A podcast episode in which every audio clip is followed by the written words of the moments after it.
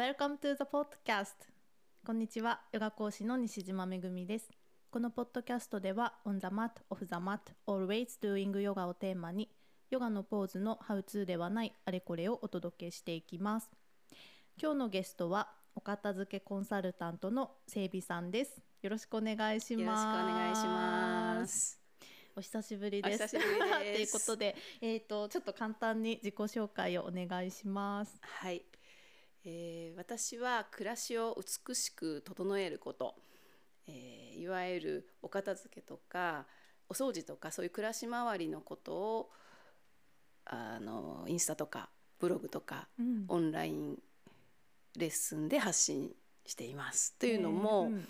あの自分がその暮らしをちゃんとすることあの暮らし周りを整えることでものすごく人生が好転したのでそれをみんなに知ってもらいたいなと思ってうん。発信してます。ちょっと今日はそのあたりのことをいろいろ伺いたいなと思うんですが、はい、えっともともと片付けられない女だというふうにそかいねプロフィールか何かで拝見したんですけど、うそうなんですよね。あの、まあ、片付けられないとは思ってなかったんですけど、うんうん。物がいっぱいで、うん。まあ、乱雑でも気にしない。うんうんタイプだったんですよね。うん。であの、まあ、片付けられるようにうん。なったのが2回大きなこうきっかけがあって、うん。1個はまあ普通に生活してたんですけど結婚してね、うん。数年経った時にうん。夫から、うん。もうこんな乱雑なうん。落ち着かない家に帰ってくるの嫌だって言われて、ワンルームを近くに借りるって言われたんですね。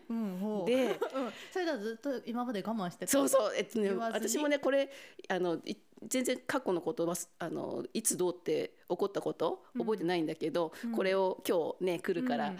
何年前だったかなとかどれぐらい我慢してたんだろうとかいろいろ見てたら、うん。結構34年我慢してたみたいなんだよね。結婚してから。うん。でもうそういうふうにうん。外で一人で落ち着けるワンルーム借りたいって言われて、うんうんでえ割と切羽詰そうまってる。そうそう待て待てと、うん。そんまあそんなに注意されてた覚えもなかったのねあの片付けろとか。うんうんだけど急にそういうふうに言われたから「うん。え？っ?」って言ってうん「分かった片付ける」って言って、うん。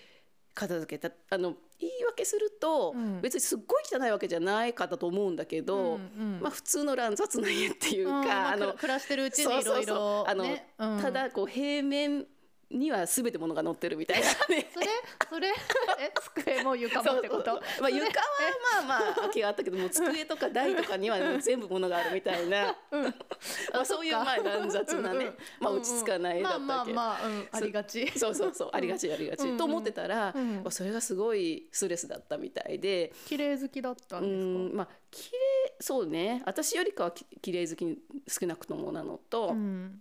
あと本人がすごいあんまり物を持ってない人だったかあらもーそっかそっか。全部私のものなわけよ。そそう。うんそれでえーっと思って分かった片付けるって言って、うん。まああの本とかね当時うんこんまりさんとか、うん。えー断捨離の山下秀子さんの本とか、うん。でこんまりさんがあの昔ロータスエイトで、うん。ちこじんまりしたレッスンしてたんだよね。それちょうどヨガスタジオのねロータスそうそうそう。そううんで近くだったんで、うんあのなんなんだなんかすごい可愛らしい人がやってるなっていうんで行ってみたりして、うん。で結構それであの片付けって奥が深いって思って、まあ、自分なりにあうん。の片付けて、うん。まあ綺麗まあ綺麗に一応できるようになったのね。えじゃあ最初の師匠的なのがこんまりなんですか？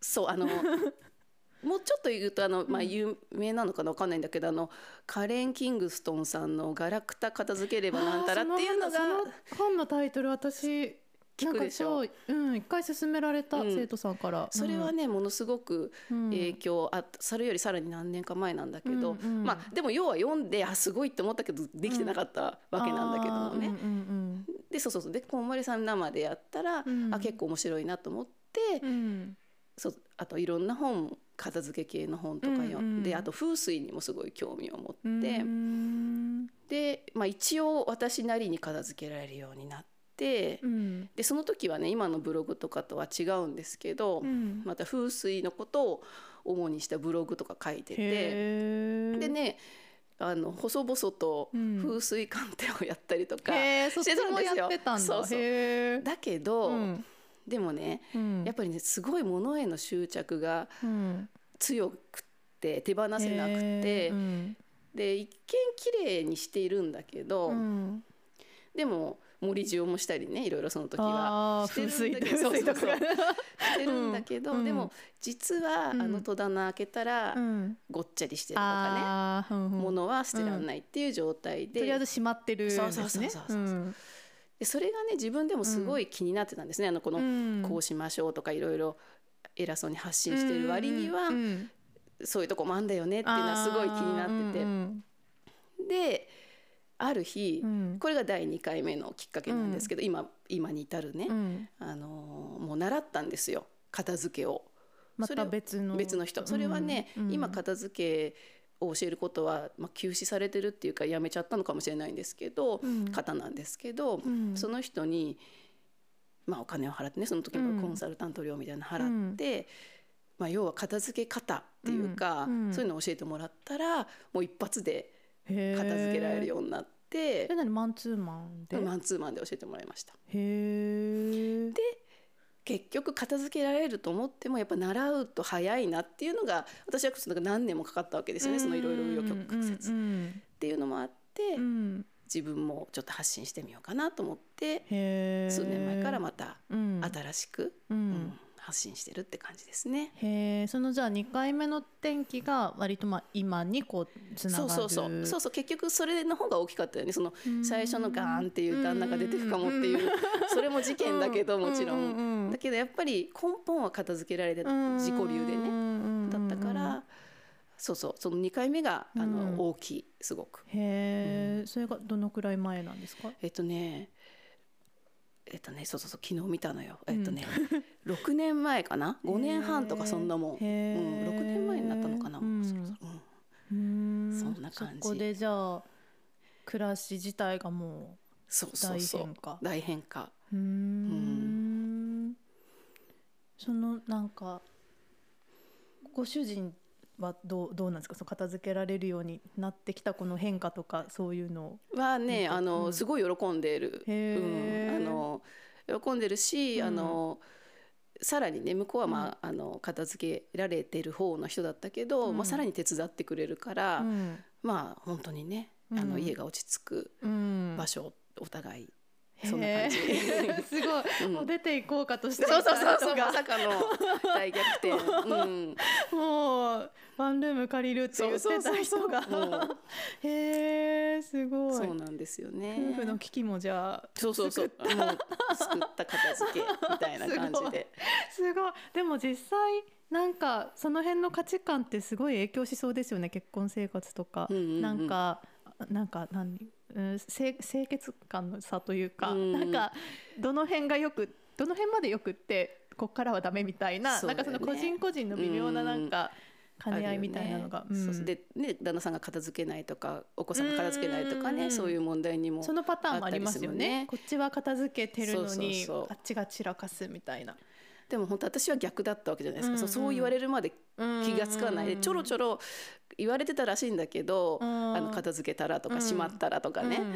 だけどあ分かったあの反抗的じゃなかったけど全然聞いてなかったっていう、返事はするけど分かった分かっった。後でやるとかあごめんねごめんねみたいな感じで。まああんまり大事だと思ってないから。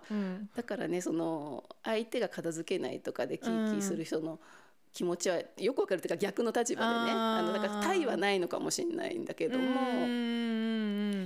そう。だけどだからねよく片付け本とかにも書いてあるけど、うん。自分のことを淡々としてれば、うんまあ、相手のことも気にならなくなるし、まあ、ただ私が何回かレッスンをしたうん。人々の,、うん。その旦那さんとかはやっぱあの自分が片付けるようになったらもうすごくじあの相手も片付けるようになったとかね。そういうのはよく言われることなんですけどね、ううん。ん伝染するっていうか。う。んうんうん。まあやっぱりその片付けられてる綺麗な空間の方が気持ちいいとか心地いいっていう感覚はなんかきっと共通のものなんだろうから、うん。ねなんかその辺でやっぱり反応するのかもしれないですね。そう言われてるんだよね、で、うん。うんそういう例は多い。ただうん。ね、私もさっき言ったけど逆だった時はもう全然気が付いてなかったっていうこともあるから何とも言えないんだけどね。でもでもなんかなんだろうな。あのまあ、これ勝手な推測かもしれないんですけど、はい。なんか散らかっててもいい人って別に単純にすっきりした空間を知らないからなだけなんじゃないかっていうそ気もするんだけど、うん。うん。なんか生まれてこの方ずっと散らかってたらあんまり別にそれ普通じゃないですか。うん。確かにね、うん。だから綺麗な空間とかもホテルとかうん。お寺とかしか知らないみたいなね。家がそういう風になるとはもう思いもよらないみたいなのあるかもね、うん、確かかなって気もするけど、うん。だって逆に一回本当にもうパーって片付けるとそっから大きく崩れることってなくにないですか？ないですなんかやっぱりここがもうなんかやっぱこのくらいの感じがベストっていうか、やっぱこのくらいは最低保ちたいってなるともうだってあのひ平面が埋まることないでしょ。ないない。もう空間だらけども。いやだからねほんとよくあれで生活してたなって今はね思うけど。まあだから麻痺してんだろうね。だから知らないっていうさっき言ってたそのすがすがしい状態を知らないからこんなもんでいいしこんなもんだって思ってたんだろうなって感じ。うん。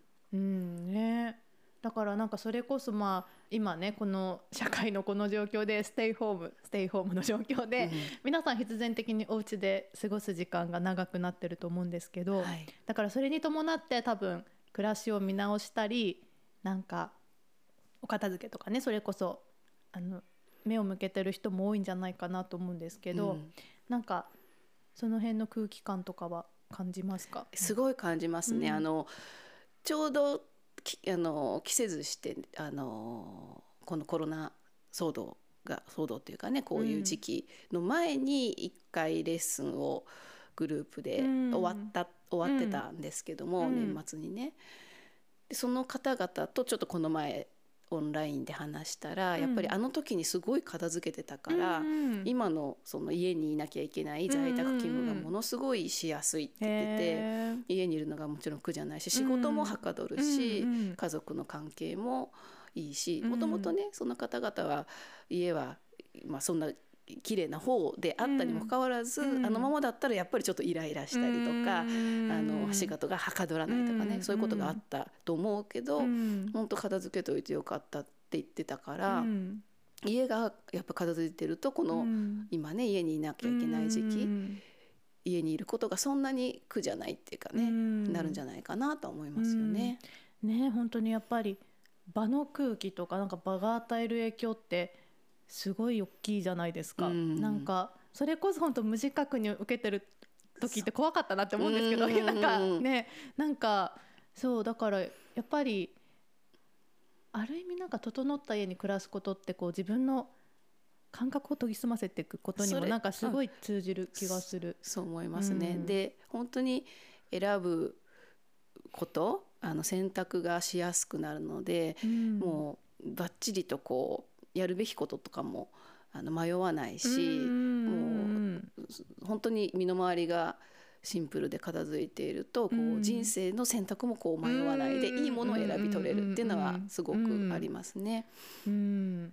そうそうだから私もその人生が好転したってまあ何がっていうと、うんあの普段はサラリーマンをしてるんですけども、それでもうまあ今思うともう全然なんか適当なダメリーマンな感じだったんだけども、うん。あのまあね表面上はそう見せてなかったとは思うものの、もうやる気はね中身は？ね、へーそのなんか妬みそねみじゃないけどもあんなあなんかずるいとかね、うん。あのまあ、営業だったんで、うんうんまあ成績のいい人を妬んだりとかまあ、そういうようなことも多かったんだけど、うん。まあ、家が片付いて、うん。暮らしがちゃんと整ってういんったら、うん。まあ、その選択。自分のその会社での行動も、うん。あのいいものを選べるようになるんですよへね。ー。でそうすると本当人からの信頼も受けるし、うんあのどんどん、まわまあ、自分が変わったから周りもうん見る目も変わってくるし、うんいつの間にかそのすごくできる人になってたじゃないけど、へー。すごくあの、あれ？みたいなね、うん。あの妬みとかそねみって何？みたいなさ感じに もはや。もはや。なると、うん。ななってなそうするともう本当評価もされるしね、うん。だからものすごいその満足のいく、うん。あの状態にサラリーマン生活もなったんですよね。すごい。だからたかだかね家をきれいにするだけで、うん。これこのようなことが手に入れられるのであれば、うん。もう皆さんもぜひすべきっっていうふうに思ってるんですけどもねうんまあだから徹底的にね一回ね、するべきだと思うんだけどね。へえんかそのまあそう私も暮らしをそう整えたい片付けたいって思う人がまず最初にすべきことって何ですか？あのそのやる気があれば、まあ、大体できるとは思うものの、思うものの、うん。あの片付けられない人って本当は私はあいないと思ってて、うんうんうん。まあそれもよく言われることではあるんですけどね、うん片付けの世界では。うん。あの物が多すぎるから片付けられないっていうのがある、物が少なければ誰だって片付けられる、うん。で物を少なくすることができないっていう人が多いんですよね。うんうんうんでそれはうん。もうマインドの問題なんですけどあの、うん。自分を信じられてない、うん。あの必要なものが必要な時に必要にだ,、だけ、いつでも簡単に手に入る自分っていうのを信じられてないから不安でし、うものを取っとくとか。あの過去の栄光を取っとくとか、もったいないとか、あのトイレットペーパーいつ手に入るかわかんないみたいななっちゃったりするんですね。だけど、本当あのまあねヨガとか先生とうん。かされてる方はわかると思うけど本当不思議なもんで、うん。あなんか欲しいなと思うとこうもらえたりとか あれみたいなねことってうん本当にあるので、まあいつでもそうなんか困っまあ、困ることはない。なんかうんもらえ,、もらえるっていう言い方あれなんですけど、まあまあ基本的にはなんだろう。必要なものは必要な時に、まあ、そもそも手に入る環境ですもんね。そうそうそう。よっぽどの大震災とかそういうものって緊急事態でなければ、うん。ね、今の日本だと。そうなんですよ、だからそれを信じられればねすっごい手放せるんですよね、あの心配がなくなって、でそうすると物が少ないから管理ができて片付けられて。うんっていうのはありますよね。だからまず第一段階としては物が多いならもう減ら減らすうん、てそれは、あのほとんどのまあもちろん物が多くても片付けられる人はいるんだけども、それはねやっぱり持ってるものがもうそれこそ全部好きなものな人？あの、うんうん。そういう人はもううん。ごっちゃってしてても、うん。なんかそれぞれがあのいい周波数出してるし、みたいな。れはそ。の人の世界観みたいなのができるんですね。うん、だからそういう人ははいる片付けられるっていうか、まあ、あのごちゃごちゃにならない人はねいっぱい物持ってても。いっぱいあるけど全部好きっていう状態ってことですよね。そうですそうですだからなんとなくやいや捨てられない。いやこれも取っときたいみたいなぼんやりした感情じゃないってことですよね。そうそうでそういうぼんやりした感情で持ったものばっかりだと、もうごっちゃごちゃになっちゃうんだよね、うんやっぱり頭の中とかもね、うんだからそれのためにはそういうものを減らさしてっていうのがまあ一番簡単に片付けられる方法なんだよね。うん。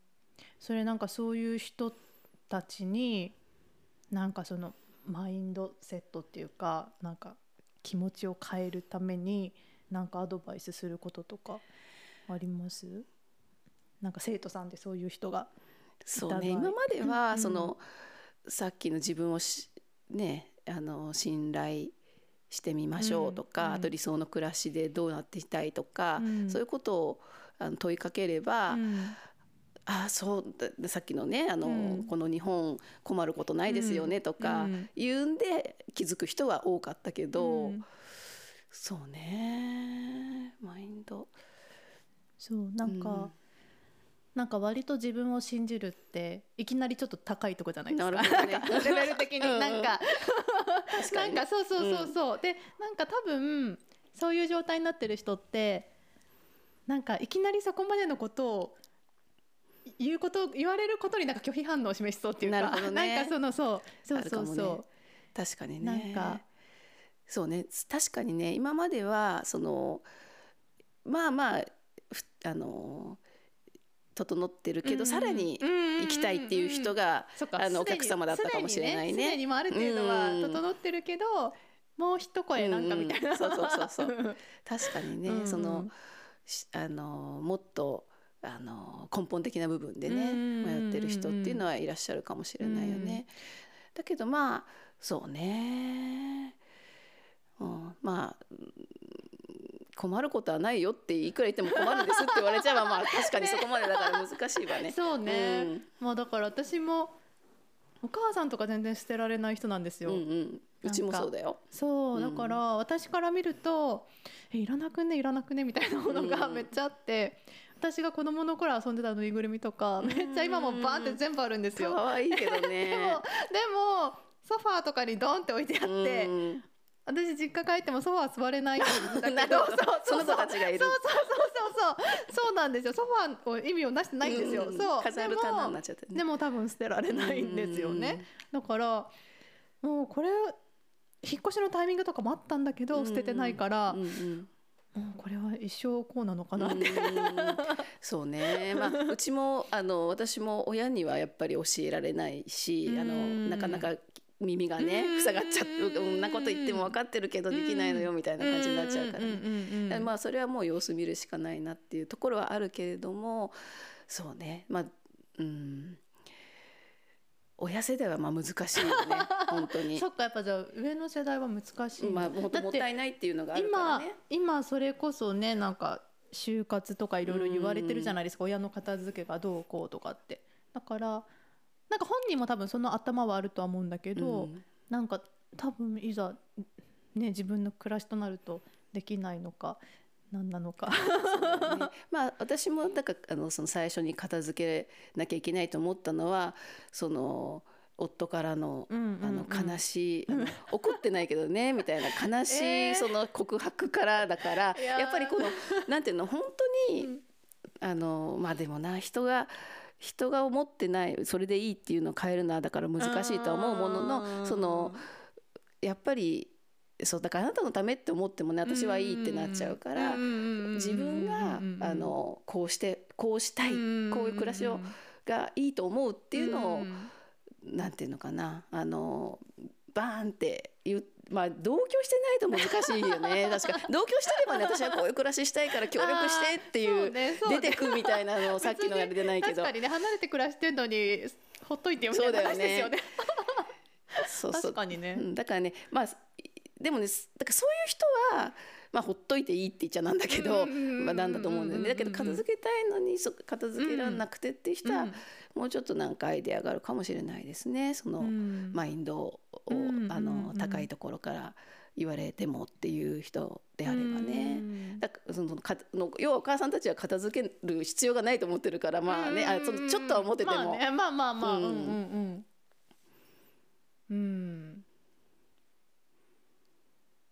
そうなかなかなんか私そのある時からすごい断捨離を定期的にするようになって、うん。で私もだから昔は昔は多分割とごちゃごちゃしてたんですよ、うん部屋も。なんかまあ割といろんな雑貨とか好きだったし、うんなんかちょこちょこ集めたりするの好きだったし、うん。割とこちゃっとしててででもなんかある時なんか断捨離とかが流行り始めた頃かな、うんなんか数年、まあ、あるところからぴょんって急にその断捨離とかいうワードとか割と出てきたじゃないですか、うんうん。お片付けとか出てきてでまあもうヨガを始めてたこともあってなんかちょっとそういうのやってみようかなと思ってもうだから それこそもう当時持ってた CD とかうん本とか服とか、もうだから順番にあの、まあ、少しずつ少しずつこう間引きしてうん減らしながら、でもやっぱ最初はやっぱり捨てるってすごい抵抗があるし、うん。なんかいきなり全然たくさん捨てたりできなかったから、うん。本当に私何年も何年も少しずつ少しずつ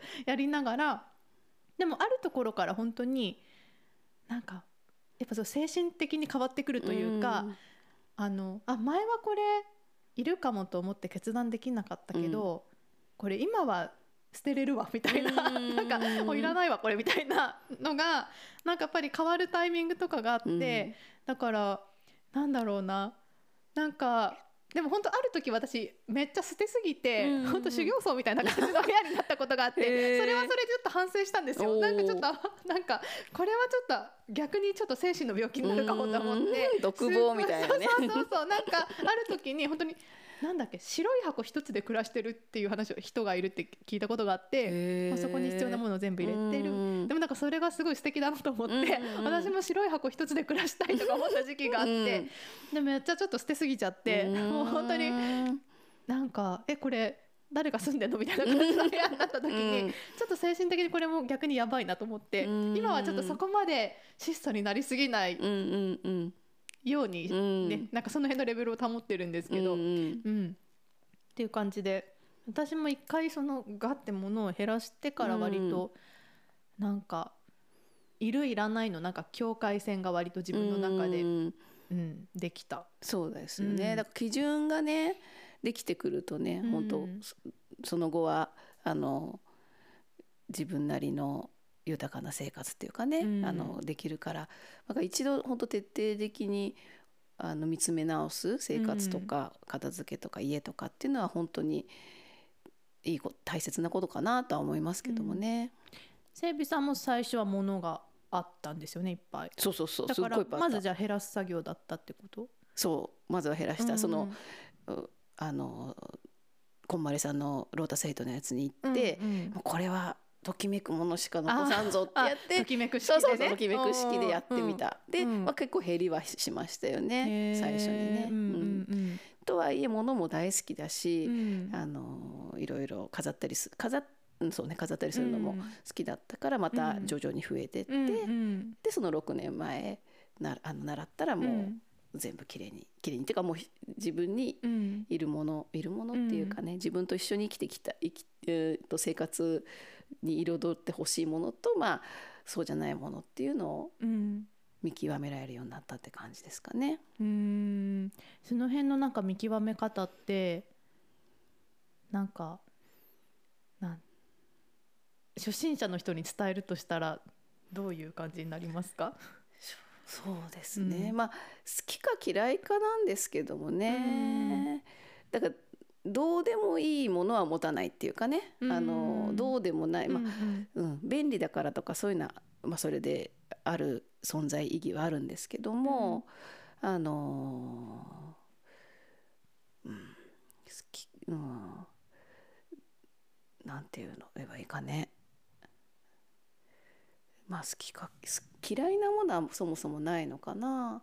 どうまあでなんだろうね。もねなんかもらったとかうん景品とか ねなんか好きでもないけどまあ持ってるみたいなものも多分人によってはありますよね。ね。なんかうん散らかってる人は。うん。でもそういうのがねはね、だからあのもうよく言われるけどもらったりあげたりすることがあのそれでプレゼントの役目はねうん終わるから。あーはいはい、うん。言いますよね。そうそうそうありがとうって言ってもらったことがもうそうそう。それがいいみたいなげる人。本当にうわーありがとう。私のために選んでくれて。うんで本当に、うん。まあなんか使えたら使えばいいけど、うん。どうしても気に入らないんだったら、まあ、そこでお役目はありがとうございますって、ちゃんと受け取ったっていうね。そうそうそうそう でそれの感度が鈍ってきちゃうと選べないっていうかね、まあだって使えるし新しいしわかる。ねだと捨てるのもあれだろうけど、でもねだから減らしていくとね感度が上がるからね、もうそういうことにもう全然迷わないんですよね。だしそのくれたことに本当に喜べる。うん。で私も物いっぱいの時はなんだこの欲しくもないものくれやがってぐらいのね、うんうんあのあげたくれたことに感謝すできないどころかもらったものにもそんなにうん。あれだっていう時もあったぐらい、うん。あのもう全然なんていうのこのセレクト力っていうかうん。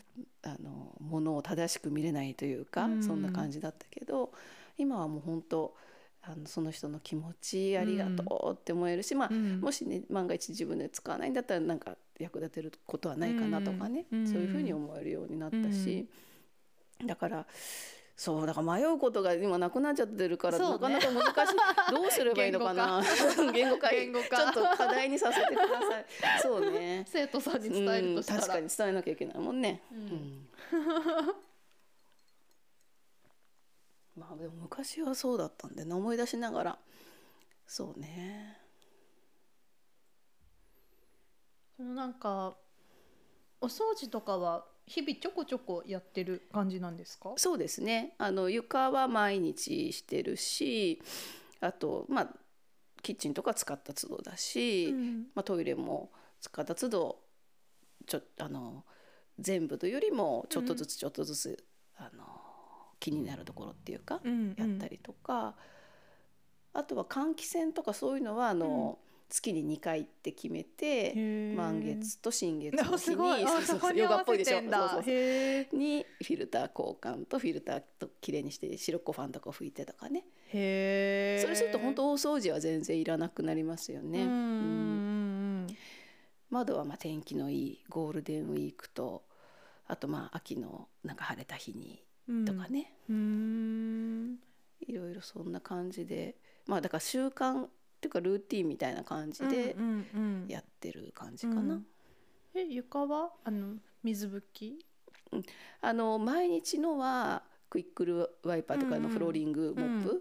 で、えっとウェットのと、うんうん。あの乾燥のと、うん。両方でうん。ちょこちょこちょこちょこ全部こうやって、うん。で1回でこう捨ててっていうような感じ。うんうんであの休日はあのー朝ちょっと遅くても大丈夫だから、うんうん。それはあの朝早いと掃除機とかかけられないからね、必ずあのうんうん。そのワイパーでやるんですけど、うんうん。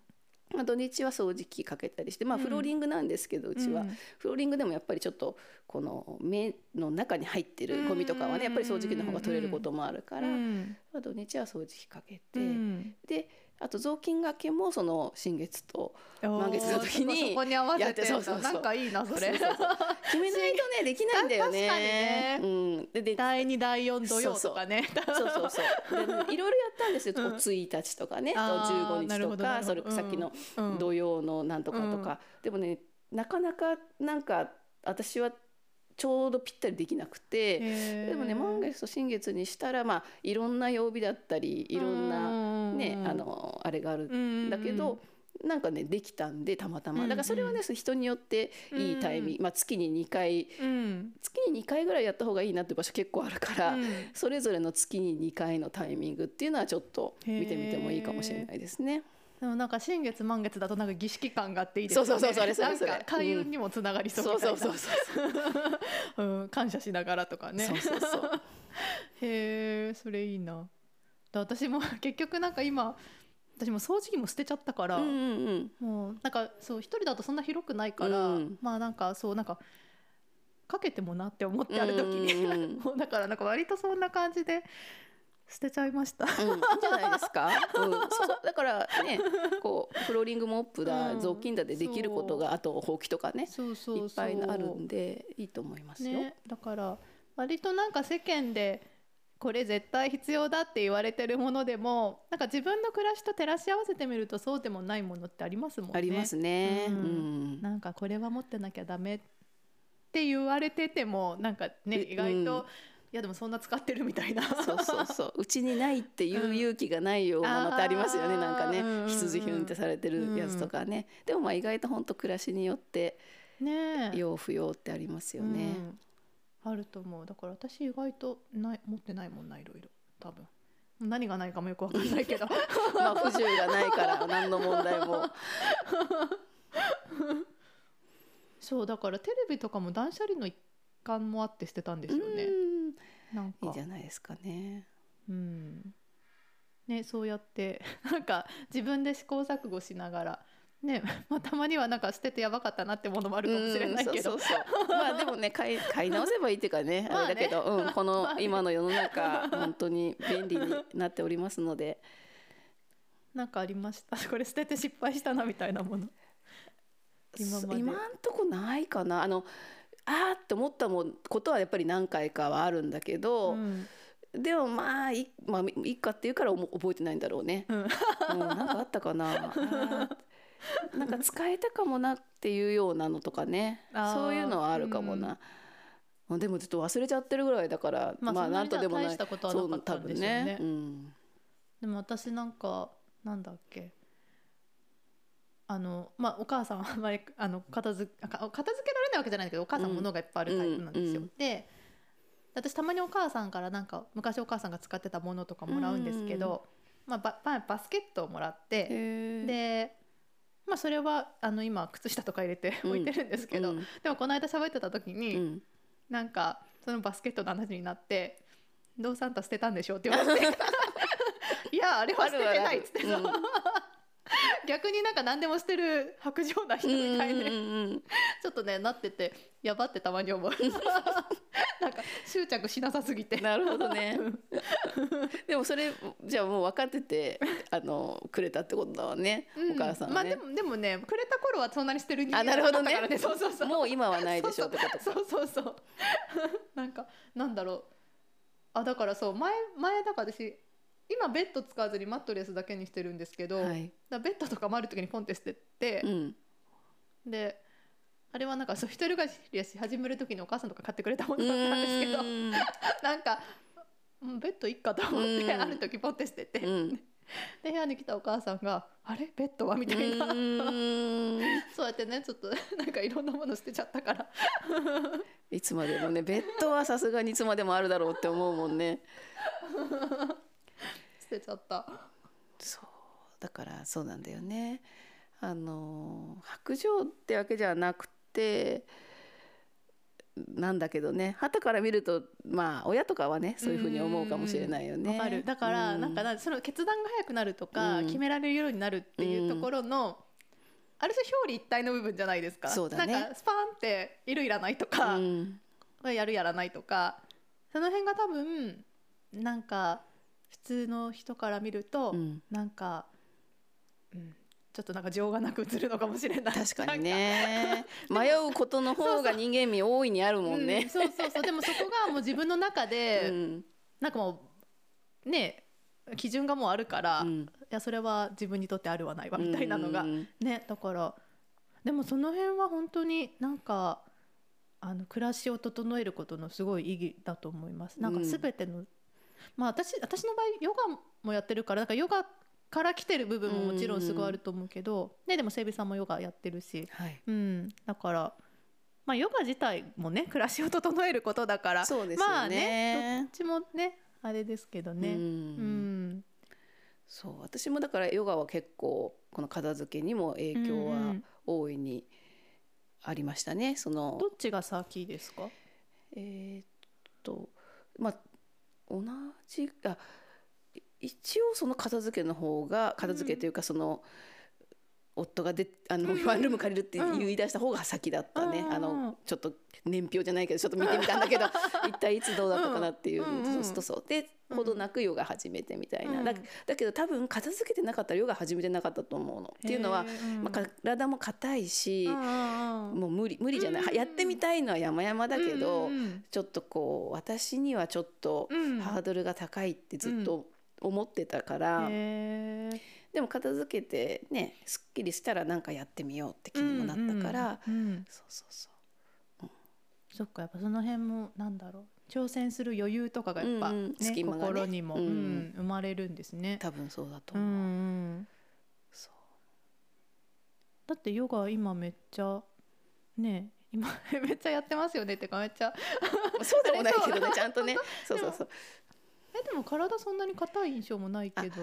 いや、うん、だからね自分比ものすごい柔らかくなったし、うんあの本当しなやかなうん気持ちにもなったし、うんうんそこ隙間がね体にできた、うんうんうんうんできましたね。そうそう同じなんですよね。そうだからなんか私もやっぱヨガはあのなんだろう呼吸が通るスペースとか、うん。エネルギーが流れるスペースをちゃんとこう体の中に作っていくことだっていうなんか感じでやってて、うん。だから何にしろやっぱりスペースが絶対必要だよなと思うから心も体も空間もっていうのでなんかやっぱねそうそう。全てがこううん。リンクしてるなっていう感じはすごいします。私もそう思います、やっぱりきっとねエネルギーの流れ、体の中も、うんうん。家の中もっていうんでね、うんうん。うん。同じだなっていうふうに思いますよね。ね。だからなんかヨガやってる人は多いけどなんかねくらこんな風に暮らしの方まで変わってるっていう実感する人ってどのくらいいるんだろう。なんかお部屋もね片付けるようになったりとか、うん。なんかその辺もまたこうリンクしてくるとよりね暮らしね。ね本当全体的にすごい巡りが良くなるから、そうなんですよね。うん。そうそう。で片付けることとかってまあね誰に習わなくてもできることではあるから、うん。まああの適当にって言っちゃなんだけど、うん。ほどほど。でそれでねもちろんいいそれで心地いいっていう場合もいっぱいあると思うんですけど、うん。でもね本当ね私は習ってもう劇的に変わったから、うんうんいろんなね先生がいるから、うん。まあ、本も出てるし、うんうんちょっとその暮らしを整えるきれいにする片付ける掃除することについてまあ見てみるとか、まあ、学んでみるとかいうのは本当うん。おすすめではありますよね。自己流よりかうん。もうちょっと上に行けるっていうかね。なんかそのまあ例えば今日からできるなんかちょっとしたコツみたいなの いくつかあったりしますか？そうですね。あ もうなんのかすぐす今日からすぐうんできる、やっぱね私があの一番変わったっていうかののはその美しさ追求ね。美追求。うん。うん。だから例えばああいうこの洗剤とかはもうラベルをちゃんとこう、クイッとこう正面にみんな顔 あなるほどなるほど。全部顔この,、このものの顔はどれっていうんあなでるほど。あの整えで冷蔵庫の中のものも全部顔を正面にしてあげる。なるほどね、裏返しとかでポンって置かないんだ。そうそうそう。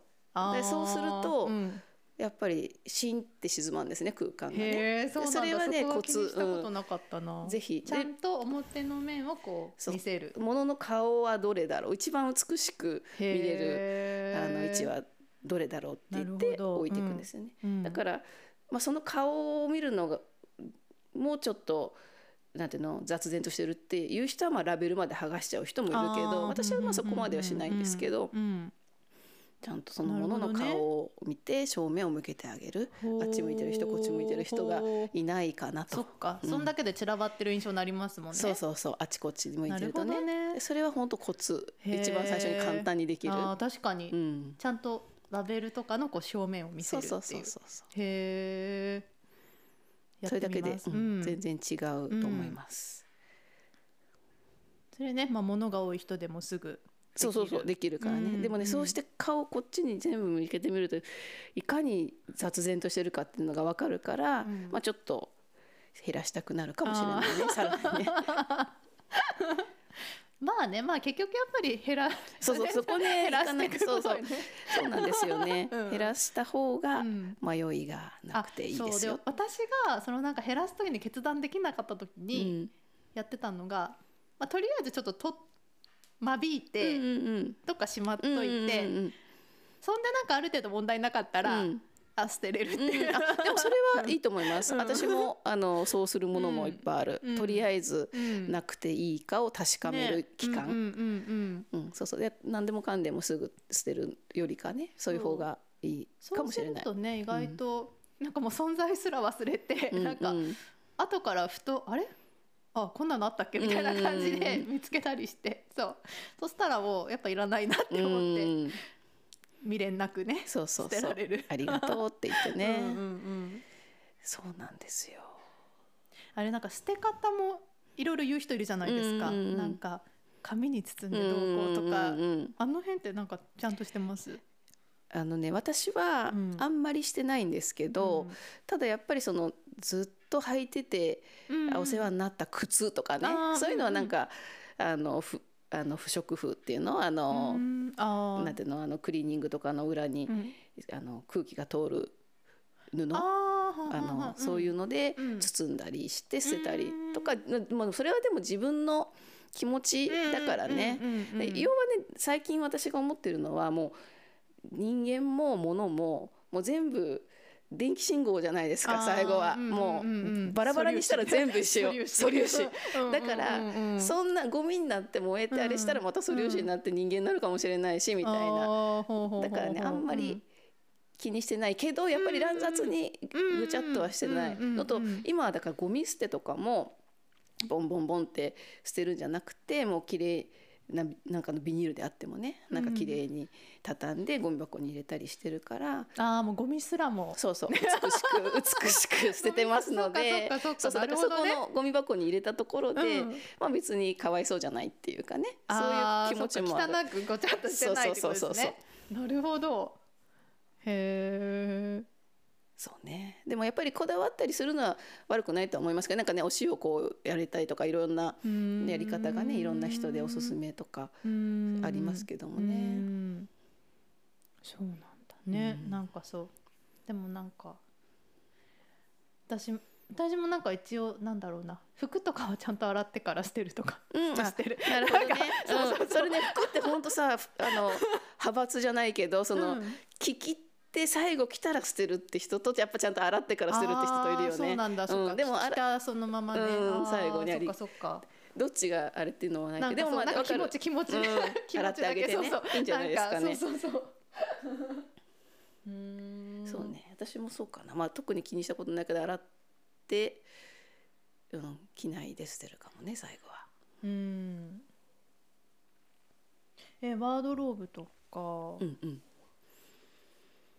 はどんな感じですか、ねあの私はねもうサラリーマンの格好はも5セットとかねそれ決めてますね。ほうほうほううん、で普段着は、うん。まあ、2セットぐらいだけどまあうん。ちょいちょいえ普段着2多かったりね。セットなの？普段着っていうかあのワンマイルウェアとかそういう感じのね。まあ部屋着かな。って。あの近所に行くようなあん。ワンマイルウェアちょっとかっこよかった。ごめんごめん。あれ言わないのかな？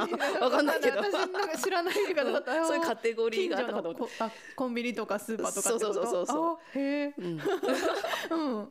そうそう。だからで、まあ、ちょっとお出かけとかは会社のその 5, 5セットで叶えるし、へえ。うん、そうだね、うん、そんなもんかな。ただそのそのシーズンこの2セット着ようみたいなねあの、うん。その私服のやつは。うん決めるけど、うん。でそれで終わったら全部捨てちゃうわけじゃなくて、うんうんうん。気に入ってたものはまた取っとくから何個かは引き出しには入ってるけどね、ううん。んそれが全部ってわけじゃないんですけど、えーでもすごいなんかもう2セットとか決めちゃうと楽ですね。楽だし、うん。まあちょっと何回も会う人には新しい服着せ着てみせたいっていうのはあるのかもしれないんだけど まあでもね結構同じ服でも全然誰も気にしてないっていうか、うん、だって別に毎日会うだけ会うわけじゃなければね。そうそうそうなのよ。ん。だからね、うん。あの決めちゃうのもまあだからねそういうのがつまんないっていう人もいればなお服が好きだそうね、まあ、ったらね服が好きな人はね、いいのいいの。うんうんいいと思うけど。いろいろねいろんな服を着たい人は。そうん。いいんだけど、うん。やっぱりそういうことに迷いたくんだから自分のベストな格好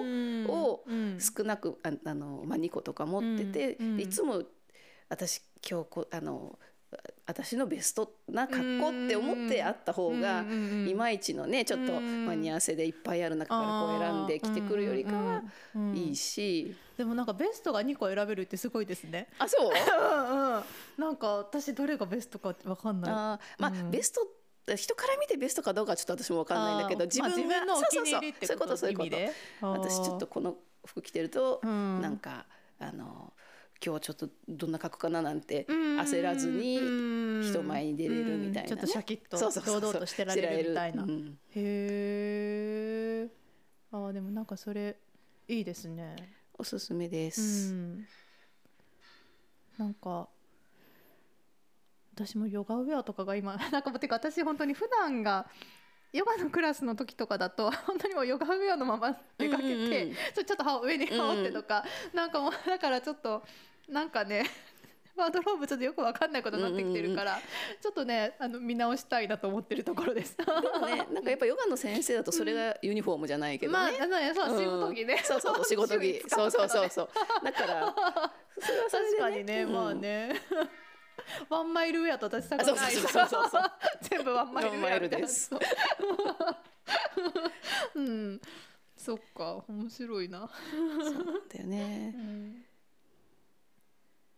なんかあれ、あのブログを拝見してて、はい。お父様がお寺の出身？そうそう次男坊ね。なんですよね。うんうんうん。だから、なんか禅の教えで育ってきたそうですね。あの。まあ、ちょろちょろと、まあ、曹洞宗なんでね、うん。禅なんですけど、まあ、五感の芸がを唱えてご飯食べるとかねうん。そういうようなことはあった、まあ、たうん。だあのやっぱり影響は今思えばねあのいろいろ父親が言ってたこともあそれってあの禅のなんとかって本に書いてあったなとかうん。そういうことは当時は全く思わうるさいなぐらいに思ってたけどうん。今思うとうん。そのまあ禅だけじゃないけどね、まあ、人の心は動かせないというか自分が変わるしかないよとかね。あと物質はそれこそ、まあ、全部土くれなんだみたいなへねー。そういうようなこととかね。まあそうそう。そう うんなんか前座とかのなんかなんかで見たらそういうので ああなるほどみたいなね。ねことは思ったりもしたけども、うん。あのうん思ったりはししましたね。でそうそうだからねごっちゃりしてて物もいっぱい私は持ってたけども、うん。そのシンプルな暮らしにはものすごいやっぱり憧れていてあの書き初めじゃなくてなんていうの,、うん。あの色紙にね家族4人だったんですけど、うん。4人でこう毎書き初めのうん。1月2日に、なんか今週今年の目標を書くみたいなのがへえすごい。あったんですけどちっちゃい頃ね。でその頃毎年、うん。もうすっごいその頃ちっちゃい頃物いっぱいあったんだけど、あのえっ、ともうあの整理整頓された部屋にする。で目標で終わってたみたいな今年もみたいな感じだけど。心にはそうそうあったあった。整理整頓したいっていう。すごいあったみたいそうそう。だからまあそうしたいしそううん。あるべきっていうのはあったのかもしれないね。なるほどね、うん。でもなんかできないみたいな。そうそうそう。だってうん。こんな可愛いものもいっぱいあるしうん。欲しいしみたいなね。感じだったかもしれないですね。そのでもさそのなんか物欲みたいな、うんうん。だから物欲強めうん。だったってことですよね。強い。今もね。まあ強いけどね。あー。うんでもなんかそっからあもう買うこと自体をセーセーブとか最初はしました？そうね。あのやっぱり捨てたからいっぱい、うんもう本当私は物が好きだしあれだっただけに、うんもう捨てるの結構辛かったんだよね、大量に捨てたけど。であのことをまたしなきゃいけないかもって思ったらあー買っちゃうと。そうそうそう。ん。そう容易にはちょっと買えなくなった時期はありますようねん考えるすごく、ううん。ん。また本当に手放さないで済むものなのだろうかとかね、ずっと可愛がってあげられるもまあ消耗品は別だけど、ものなのだろうかとか、うん。すごく慎重にはなりましたよね、うん。それは今もそうですよねやっぱりね、うんうんとりあえず買って嫌なら捨てちゃえばいいっていう人にはなかなかね、うんそれはうんあのそういうふうにね、ドライに考えられる人ももちろんいると思いますけど私のお場合は金がね弓そうそうそう確かにね 捨てちゃっても嫌みたいなはいかないわよねそうそううんあとは捨てる時が結構辛かったっていうのはあるかもしれないね何が特に多かったあのね私文房具が大好きで文房具かすごい好きだったからものすごい量のポストカードとかものすごい量の便箋封筒とあかーそっか。あってもそこまで使わない。絶対この世の中では使わない。あーわかるわでも。とかをうもう本当に一生かかっても使えないしんそんなに、まあいや、うん、段ボール2つぐらい全部文房具みたいなのだったりね、えうん。それがね一番でも見ないで捨てたんですよその、うん。段ボールの入ってたからね。あでもうそれを見ずに、見ずに。でだけど、うん。あそうだから捨ててあちゃって思ったのがあるとしたら、うん。なんか絵はがきとかもすごい集めてて、うんうんで、まあ、旅行とかね、うんうんあの若い時外国行った時、うんうん。その美術館のうん絵はがきとか、うんうんでもそのいっぱい捨てた時にもうネットで例えばミロのヴィーナスとかそれはもういくらでも見れるじゃん、そんなはがきなくたって。あミロのビーナス。そうそうそう例えば。ポストカードじゃなくても、ね、なくても、うんだからもういらないなって思って捨てたりして、まあ、そういう中にやっぱりなんかでもう一回見たいなちゃんとっていうようなのが、うん。でもそれだって別にネットで調べりゃあるんだけど。ね。うんうんうん。っていうのはあ取っといてもよかったかなって思ったことあった。ぐぐらいだけど、うんまあそうそうそれはさっきの話なんですけど、うん文房具が結構ね、へえ捨てるの辛かったな。うんうんうん。へえ意外なとこだったな、うん、そうよね。服も結構捨てたけど服はでもね意外と執着なかったかな、うーんあと食器も好きで集めてたのも半分ぐらいに減らしたんですけど、うん。でもそれもまあ見た目も土くれだからねそのまあ。また原始に帰って何かで帰っておいでみたいなんで手放せたかな。ね。うん。まあまあ食器はまあでもねまあつ使えるねそんなまあある程度持っててもまあまだね日常の品だからね,、文房具よりも。そうそうそうそう。レターセットよりもまだ。そうなのよね。使え使う機会はあるよね。うん。そうそうそうそう。そうでそうね。レターセットだからもう使わないよね。使えないっていうのがあったかな。まあでもわかります、なんか可愛いの集めちゃったからね。ね、うん。なんかうん確かに今の時代だとねちょっとなかなか消費できないよね。毎日書くわけもそうないしね。そうそうそうそうそう。レポート用紙とかにしてみようか便箋とかね思ったんだけどやっぱね ちょっと違うんだよね。ね。うん。もうならもうやっぱこの面積取ってるからささようならありがとうみたいなね。そっか。うんっていうのが思い出深い捨て品かな、うん。うん意外な意外なエピソードでした。へえ。まあだからじゃあ子供の頃からまあそういうシンプルな整理整頓された暮らしっていうものは禅の影響でそういう。全なでまあその当時は全然そんうんなあれはなかったよね、んだけどやっぱりその煩悩がないっていう言葉も使ってたか分かんないけど、あの何もない暮らしはかっこいい。な、あただやっぱ永平寺のなんかなんとか作業朝のなんとかみたいなの見てたからこういうのいいなと思ってそうそうそうそう。いうのには憧れてたかもね。こういう何にもこの横領期だけであの食事は全部済ませて食器これだけですみたいなね、ね。そういうのに強烈な憧れは確かにあった。ででそういうのに触れたのはやっぱ父親の影響かもしれないですね、うん。若いちっちゃい頃からね、うんうんそうそう。だけどね全然そんな憧れてただけでうん。うん真逆の物質世界に身を投じてましたけどね。でも今思うと書けば叶うじゃないけど、うん。そんなちっちゃい頃小学生ぐらいのそういう整理整頓された家に住むっていう目標がもう今達成されたでござるっていうことを感じだね。ねえだって自分の意思で書いてたわけでしょ一応ね 書けと言われたわけじゃなくてうん、ねえ自分でだからそうしたいって思いがあったんですそうだね今ね話してて思い出したけどね。ううんんそうなんだよ。なんかなんとなくのそこへの憧れっていうのがうまいこと今のこのそうだね。うん人生にこう導いてきたですね。多分ね、うん。そうだね。記憶のあれにあったんだろうね、うん。今はそのオンラインコースレッスンみだとかたいなのね。をねやられてるってことですけど、そっちはどんな感じのレッスンなんですか？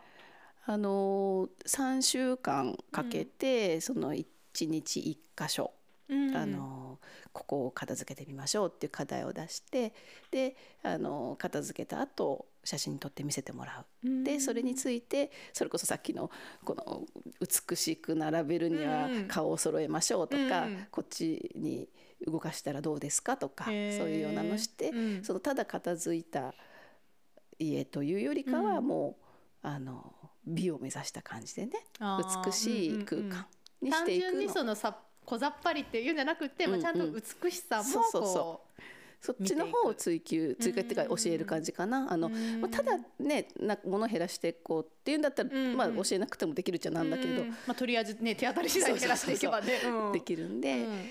だけどやっぱりカチッとこうあの見えるにはこうあのこういう並べ方の方がいいとかこういう向きがいいとかそこの、まあ、なんか細かいところをうん。アドバイスして、よりこうシーンとしたね、あの空間にしていくお手伝いをしているっていう感じですかね。いろんな、まあ、キッチンのお鍋の場所とかカトラリーの場所とか、あのちょっとずつちょっとずつ区切ってやっていく感じ。へえそれは私がそのさ、えっと、2回目のあのシフトチェンジの時に習った先生のやり方ななんですよね。うんうん。